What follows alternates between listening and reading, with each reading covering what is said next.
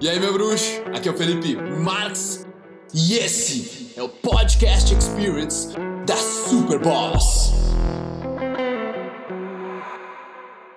Eu vou contar um pouco da minha história, né, do que eu já passei e me apresentar, né, para quem não me conhece ainda e tem vontade de saber como eu cheguei, aonde eu cheguei.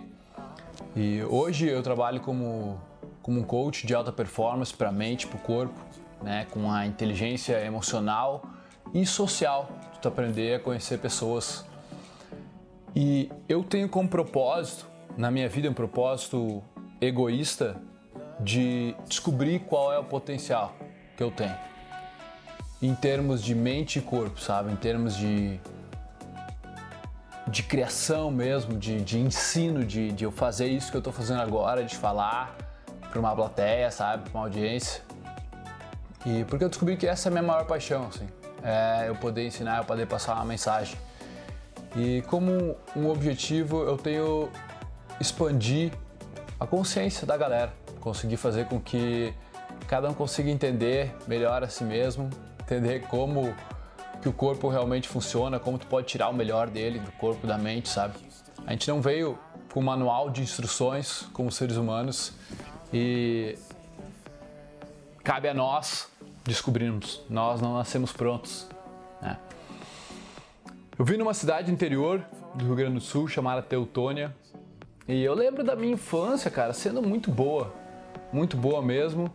Desde o ensino fundamental eu tinha várias amigas, eu era ligado, assim, ficava com as gurias no recreio, né? Não pegava ninguém, cara, não, eu não tinha essa, essa virtude de berço, mas eu tinha várias amigas, várias, várias amigas, me dava bem com a galera. E foi no ensino médio, quando eu entrei no ensino médio eu mudei de colégio. Aí ali alguns problemas começaram a acontecer, eu comecei a, a ver que eu era meio, meio rejeitado pela galera, por aquela galera de Teutônia, né? Era uma galera do colégio particular e tal. E tinha algumas pessoas com quem eu me dava bem, que eu conhecia, né? E, cara, fiz muitas amizades bacanas.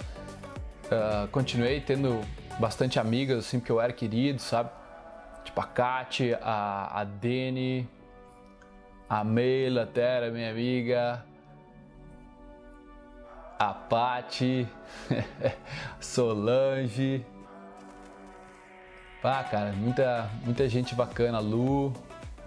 E e os guris também, cara, aprendi bastante nessa época aí, mas foi uma época de bastante insegurança, assim, de, de, de tu tá tendo uma crise de identidade, assim, né, porque tu não te conhece. E daí eu arranjei uma namorada, já ali no, sei lá, metade, final do primeiro ano, arranjei uma namorada, e daí foi, foi bacana, foi uma experiência, mas minha vida realmente mudou, assim, porque eu era uma pessoa solta, não ficava me preocupando com nada, tá? Sabe? Eu, eu, eu, só estudava, fazia minhas coisas, me divertia, fazia esporte, tinha minhas inseguranças quanto a mim mesmo. Tentei ficar forte. Eu tentava, na real, né, ser mais bonito e atraente pra conseguir aquela coisa que adolescente tudo quer, tá? Então foi que Nessa, com essa minha namorada, a gente não conseguia transar, né? Ela não queria perder a virgindade comigo e tal.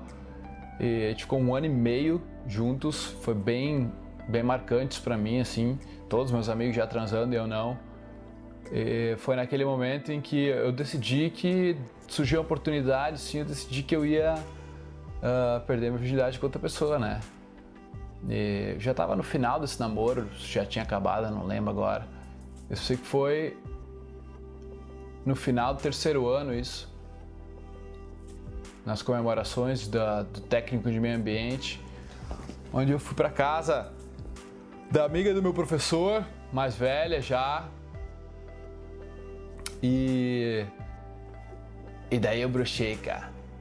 Foi bem no dia que o Grêmio voltou para a primeira divisão, nunca esqueço, voltando naquele ônibus, indo para casa aos 17 anos, desolado, sentindo humilhado, me sentindo menos, menos, menos homem, menos pessoa, como se eu não tivesse controle, impotente. mesmo.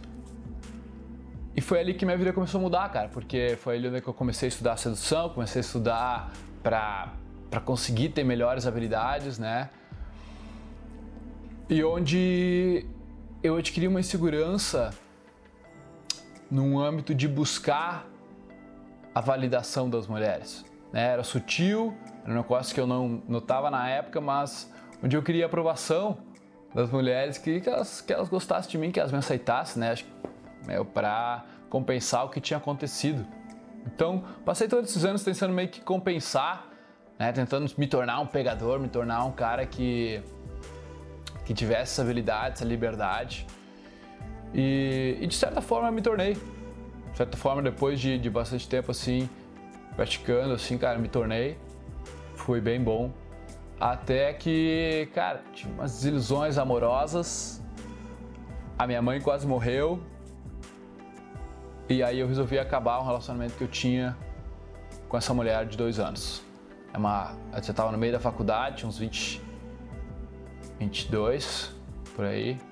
Mulher linda, eu amava ela, cara, trimaço, sexo fantástico, mas eu não sentia que ela era a mãe dos meus filhos. E aí, ou era eu perdendo tempo com ela, ou era eu me arrependendo depois, mais velho. Porque eu resolvi tomar um outro rumo na minha vida, voltei à solteirice, digamos assim, né? E e para não deixar ela ela ter toda a vantagem, porque ela era bonita, os caras já estavam caindo em cima dela, eu resolvi estudar de novo sedução. E foi aí onde eu tentei, meu, PNL, persuasão, esse tipo de coisa, sedução, estudei o Mr. Method e comecei a tentar praticar essas coisas essas palavras poderosas, essas, essas técnicas, essas frases, contar essas histórias. E eu me senti falso. Depois de um ano nisso, eu estava praticamente em depressão. Onde eu ficava muito, muito puto comigo mesmo quando eu chegava em casa sem ninguém, sem ter ficado com ninguém, sem ter alguma mulher na minha cama na real. E o cara fica bem indignado, cara, tá bem, bem para baixo, bem para baixo. Foi onde eu decidi que tinha que acontecer alguma coisa, né? Tinha que acontecer alguma coisa comigo. Aquela, a, a, minha mãe ter ficado doente fez eu ver que minha vida tinha que ter um rumo diferente, fez eu ver que a morte me fez pensar né, no que, que eu tava fazendo, o que eu tava deixando de legado, né, quanta gente minha mãe tinha ela tinha ajudado e o quanto eu realmente estava dando carinho e estava importando com a minha mãe, sabe? Podia ter perdido ela. E daí eu comecei a ver que, cara, que eu, precisa me, eu precisava me encontrar, precisava me amar para conseguir dar estudo, prestar mais atenção na minha mãe, prestar mais atenção na minha família, sabe? Me doar mais, aprender mais, ser mais produtivo, ter mais iniciativa em casa.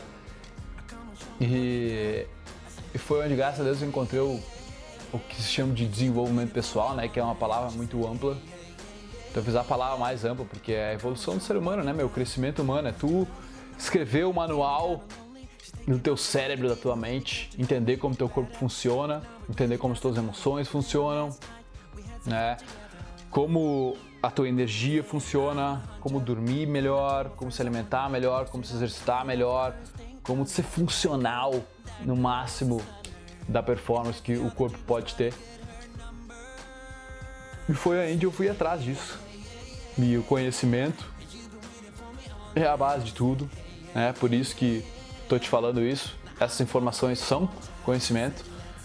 E quando eu comecei a me soltar mesmo, a, a aprender a naturalidade da, do potencial que eu tinha dentro, eu comecei a me valorizar pela primeira vez na minha vida. Eu comecei a me valorizar sem me comparar com ninguém.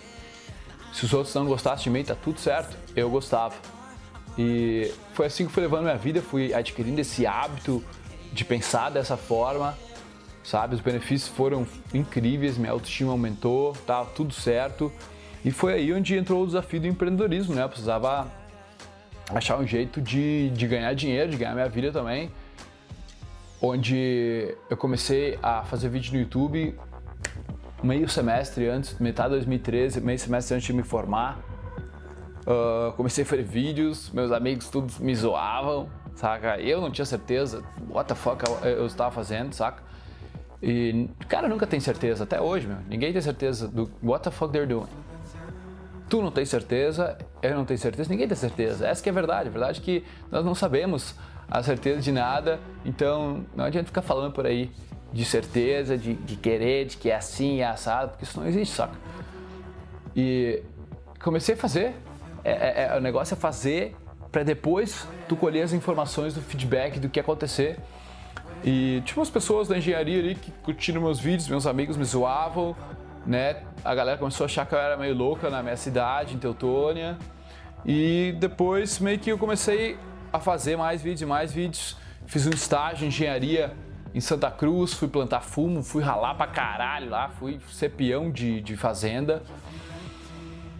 Eu aprendi bastante coisa, aprendi a me colocar no meu lugar lá, a ser humilde, a me dar bem com todo, todo o pessoal lá, foi incrível. Isso, eu era um dos caras que mais dava bem, eu era o mais diferente de todos. E eu decidi, depois de me formar, com muito orgulho,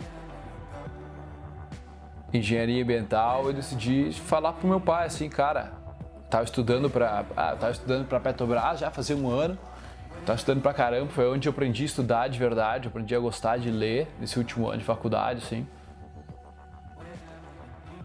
E eu falei pro meu pai, cara, pá, olha só, velho. Eu queria tu me apoiasse numa coisa. Eu quero seguir essa carreira aí, fazer vídeo pro YouTube, dar palestra, vender meus cursos, mudar a vida de pessoas. E eu gostaria que tu me apoiasse se eu caísse. Eu não precisava dar. Isso foi uma coisa muito boa que meus pais me ensinaram, meu pai principalmente, de não dar bola para a opinião dos outros, nem para a opinião dele, sabe? Continuaria a minha jornada apesar da opinião dele. E ele falou, claro, cara, tamo aí. Quando eu precisar, né, sempre vai ter casa, comida aí para ti, espero.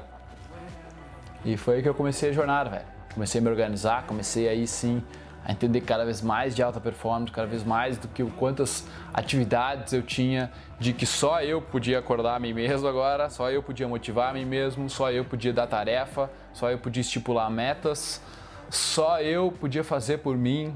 Ninguém, ninguém ia fazer nada.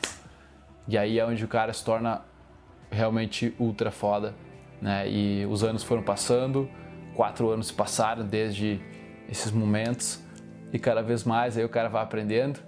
Eu me considero aí um eterno aprendiz, um eterno ignorante, uma pessoa que está sempre aberta a aprender e cara, é muito bom quando eu encontro outras pessoas assim também. Vejo que estão ultra abertas, não querem ter razão das coisas, mas estão a fim de especular opiniões de outras pessoas e aprender. Isso aí é fantástico. Isso aí é fantástico. Eu acho que o conhecimento é a única fonte que pode realmente mudar a consciência das pessoas. A natureza da consciência é o próprio conhecimento. Então, é isso. Conhecimento é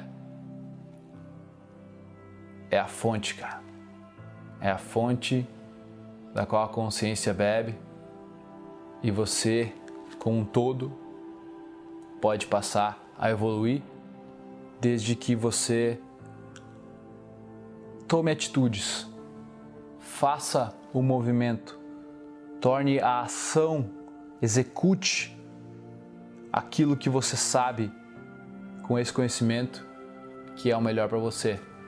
E aí entra você ganhar dos medos, da própria ansiedade, aprender a controlar os pensamentos e as emoções vencer a própria timidez social, vencer aquilo que a gente às vezes não tem coragem de fazer.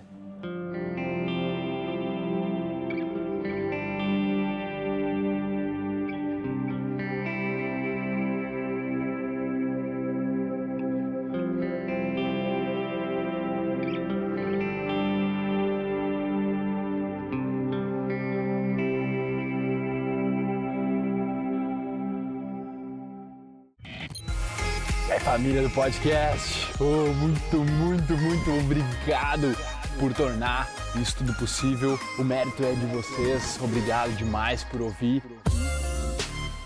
Nós armamos aí uma lista para dar conteúdo exclusivo para vocês toda semana.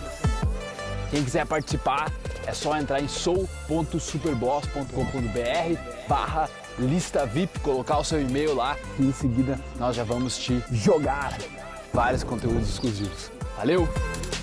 Tamo junto, muito obrigado e até a próxima.